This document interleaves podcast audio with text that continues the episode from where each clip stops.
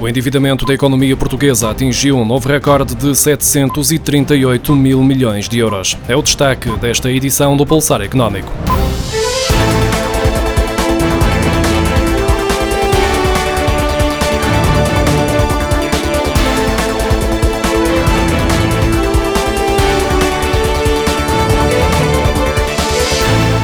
O endividamento da economia portuguesa subiu pelo terceiro mês consecutivo em setembro. A dívida acumulada por famílias, empresas e pelo Estado registrou um aumento na ordem dos 1.500 milhões de euros no nono mês do ano, tendo atingido um novo recorde de 738.025 milhões de euros, de acordo com os dados do Banco de Portugal. Com a pandemia a afetar fortemente a atividade económica, também o rácio do endividamento do setor não financeiro aumentou para 359,3% do produto interno bruto em setembro, o que representa uma subida de 21,3 pontos percentuais face a março deste ano.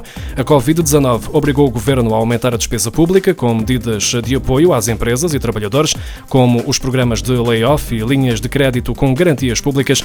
Também a nível local, várias autarquias avançaram com medidas de apoio e tudo isto ajuda a explicar que o aumento do endividamento da economia registado em setembro esteja relacionado sobretudo com a subida da dívida do setor público, tendo somado mais 900 milhões de euros para um total de 335.300 milhões de euros. Portugal está entre os países europeus que menos se comprometeram com os gastos adicionais na saúde por causa da Covid-19 em termos de despesa per capita, de acordo com os dados da Organização para a Cooperação e Desenvolvimento Económico. As respostas dos governos vão desde os 450 euros por pessoa a uns meros 21 euros. No caso de Portugal, as medidas anunciadas pelo governo representam um gasto de 57 euros por pessoa, abaixo da média da União Europeia de 112 euros. As conclusões são do relatório Health at a Glance Europe 2020 2020, que fez as estimativas a partir de anúncios oficiais de medidas contra a Covid-19, sendo compromissos e não despesas reais. No topo dos gastos surge o Reino Unido com 446 euros por pessoa, a Alemanha com 302 euros e a Irlanda com 220 euros. Por outro lado, no extremo oposto encontram-se a Letónia com 21 euros por pessoa, a Grécia com 30 euros e a Islândia com 32 euros. O número de desempregados inscritos no Instituto do Emprego e Formação Profissional caiu 1,6% em outubro, face a setembro. Há três meses consecutivos que o universo de desempregados estava a aumentar. Ainda assim, de acordo com os dados divulgados esta quinta-feira, em outubro, o número de inscritos aumentou 34,5% face ao mesmo mês de 2019. São atualmente 403.554. De acordo com o Ministério do Trabalho, Solidariedade e Segurança Social, o recuo no número de desempregados entre setembro e outubro traduz a tendência de estabilização das variações mensais face a março, abril e maio, meses que ficaram marcados por um agravamento do número de desempregados causado pelo impacto da pandemia de coronavírus na economia. Em outubro, o Instituto do Emprego e Formação Profissional conseguiu captar 11.158 ofertas de emprego, mais 5,2% do que no mesmo mês do ano passado.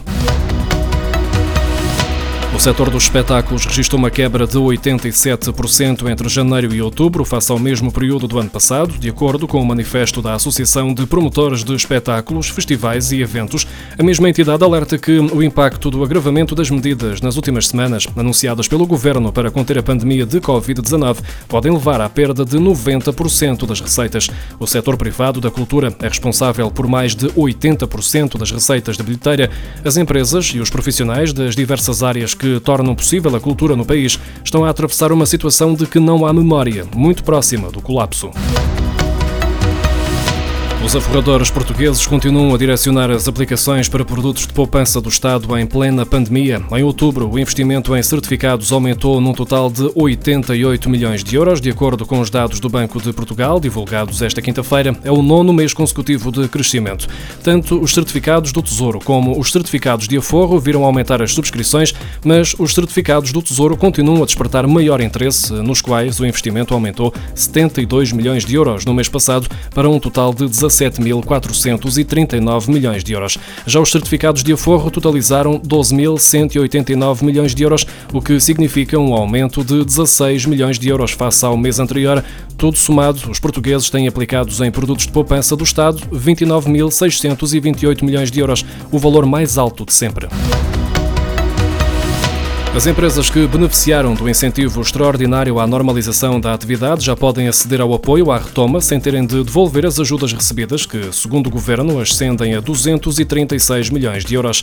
Em causa estão as empresas que receberam o apoio à normalização da atividade após terem estado em layoff simplificado e que até agora só podiam aceder ao apoio à retoma, medida que veio suceder ao layoff simplificado se devolvessem as ajudas já recebidas naquele âmbito. Fonte oficial do Ministério do Trabalho, Solidariedade Igualdade e Segurança Social adiantou à agência Lusa que, até à data, foram apresentados 46.200 pedidos de incentivo, tendo sido pagos 236 milhões de euros que não vão ser assim devolvidos ao Estado, caso as empresas decidam pedir o apoio à retoma.